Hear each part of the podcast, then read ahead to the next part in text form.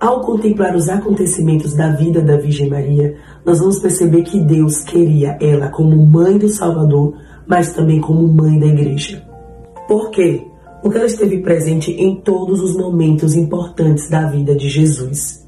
Se a sua missão fosse apenas gerar Cristo, trazê-lo ao mundo e educá-lo, o que já é muito, ela, na vida pública de Jesus, seria esquecida. Mas não, e mesmo depois da morte, ressurreição e ascensão de Jesus, ela é uma presença marcante para a igreja. Ela esteve no início de tudo, no primeiro anúncio da salvação, quando fala de uma mulher, lá em Gênesis 3,15. Ela esteve na anunciação, onde Jesus é gerado em seu ventre. Esteve na visitação, quando Jesus santifica São João Batista no ventre de Santa Isabel. Esteve, obviamente, no seu nascimento esteve na sua apresentação e nós descobrimos ali que ela vai participar da dor de Jesus com espada transpassada em seu coração. Ela está presente quando Jesus está no templo aos 12 anos, já ensinando aos mestres da lei, sendo o prenúncio da vida pública de Jesus. Está presente no primeiro milagre, foi por vossa intercessão que ele realizou. Está em alguns momentos da vida pública, estar no Calvário, onde recebe claramente uma missão Mulher, eis aí o teu filho, na figura de João, que é a igreja. E mesmo depois da morte de Jesus, ressurreição e ascensão, a Virgem Maria está em Pentecostes. E não como qualquer pessoa, mas Maria, a mãe de Jesus. Como diz São João Paulo II, a Virgem Maria era o rosto que lembrava Jesus para os apóstolos no cenáculo. A Virgem Maria precisava estar em Pentecostes? Não ela já tinha experiência com o Espírito Santo, desde a sua concepção como imaculada.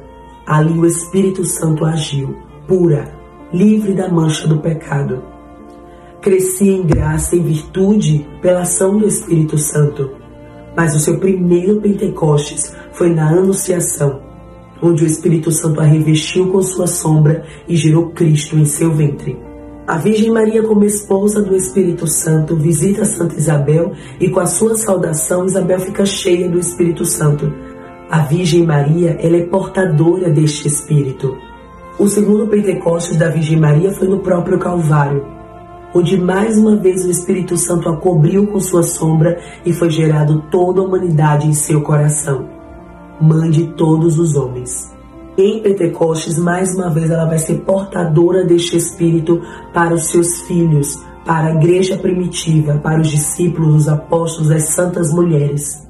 Mais uma vez, a Virgem Maria é coberta pela sombra do Espírito Santo, gera igreja em seu coração e seus filhos ao redor imitam a sua postura com o Espírito Santo.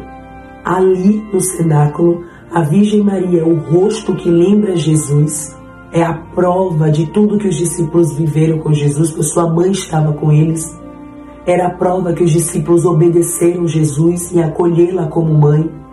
É a causa meritória para que o Espírito Santo viesse até nós, pois no cenáculo não havia quem mais merecesse do que ela, a fiel discípula, a fiel mãe, a que esteve até o fim.